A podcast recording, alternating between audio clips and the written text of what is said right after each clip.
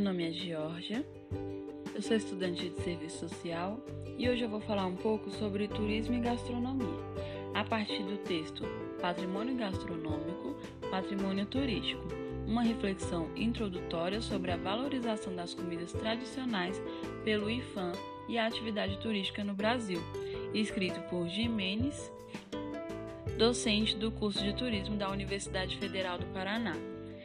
Esse texto vai trazer alguns elementos que proporcionam a reflexão a respeito da comida como um elemento que pode promover o turismo em determinados locais, por representarem de forma muito significativa e de forma muito característica a identidade cultural de determinados grupos em determinados locais, o que faz com que as pessoas queiram conhecer aquele local. E conhecer aquele local pode significar adentrar a cultura através da alimentação.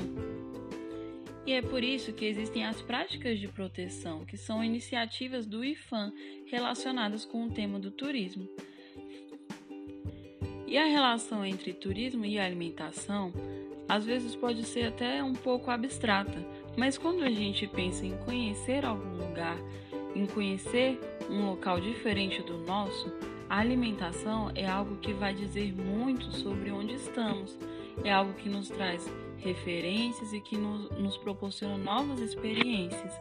Então, a comida ela tem esse elemento cultural, né? ela interfere diretamente na atividade turística, porque elas representam as territorialidades, os costumes, os rituais, compondo a imagem de uma sociedade.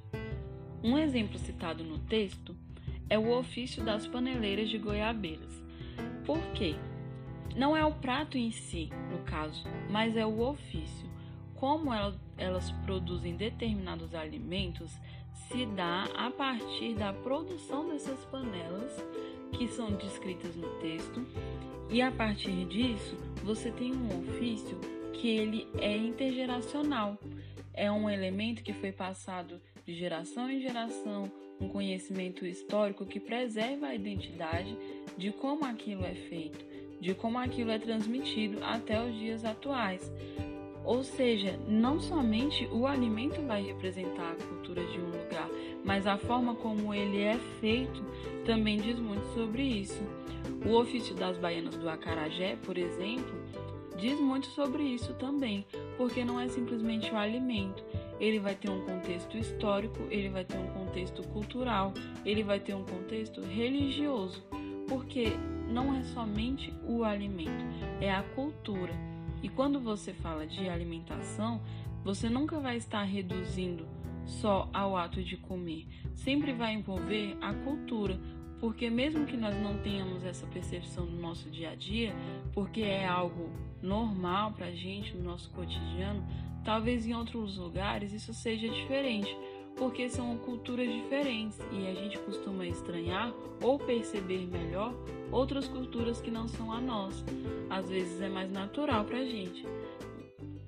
Então, preservar, evidenciar e dar espaço para essas representações, reconhecer essas representações como patrimônio, como algo que diz sobre a gente, que diz sobre, sobre o nosso território e sobre a nossa identidade, é de extrema importância.